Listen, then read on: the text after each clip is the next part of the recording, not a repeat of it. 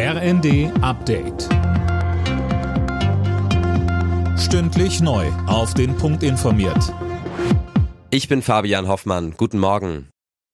Wer zu Hause sein krankes Kind betreuen muss, kann die Krankschreibung dafür von heute an per Telefon beantragen. Seit gut anderthalb Wochen dürfen Ärzte ja schon Arbeitnehmer am Telefon krankschreiben. Das wird jetzt auch auf Kinderkrankmeldungen ausgeweitet.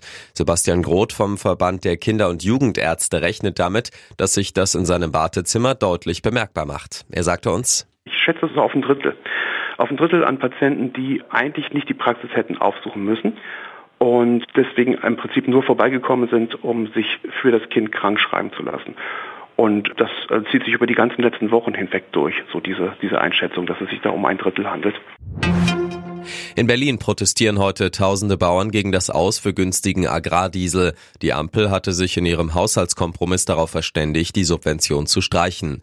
Landwirtschaftsminister Cem Özdemir von den Grünen ist damit gar nicht glücklich. Er sagt in der ARD, Die Politik ist ja normalerweise immer so, dass wenn man an einer Stelle was wegnimmt, es an einer anderen Stelle auch eine Alternative gibt. Beim Agrardiesel, um das nochmal sehr deutlich allen Zuschauerinnen und Zuschauern zu erklären, gibt es keine Alternative. Wir reden über schwere Maschinen, die kann man nicht einfach auf Elektro umrüsten. Auch die Politik kann Physik ja nicht außer Kraft setzen. Die AfD stellt erstmals einen Oberbürgermeister in Deutschland. Im sächsischen Pirna hat sich Tim Lochner im zweiten Wahlgang mit einer einfachen Mehrheit durchgesetzt. Er kam auf über 38 Prozent.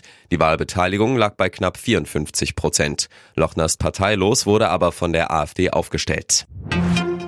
Aufregung bei den Sicherheitskräften von US-Präsident Biden. Nach einem Wahlkampfauftritt im Bundesstaat Delaware ist ein Auto in den Konvoi des Präsidenten gerast. Ein Anschlag war das Ganze aber nicht. Der Fahrer hatte bei Regen die Kontrolle über sein Auto verloren.